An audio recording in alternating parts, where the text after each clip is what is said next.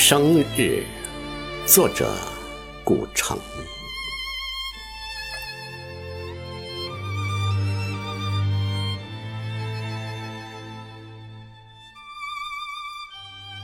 因为生日，我得到了一个彩色的钱夹。我没有钱，也不喜欢那些乏味的粉笔。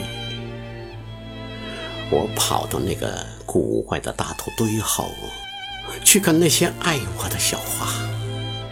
我说，我有一个仓库了，可以用来储存花籽。钱夹里真的装满了花籽，有的黑亮黑亮，像奇怪的小眼睛。我又说，别怕。我要带你们到春天的家里去，在那儿，你们会得到绿色的短上衣和彩色花边的布帽子。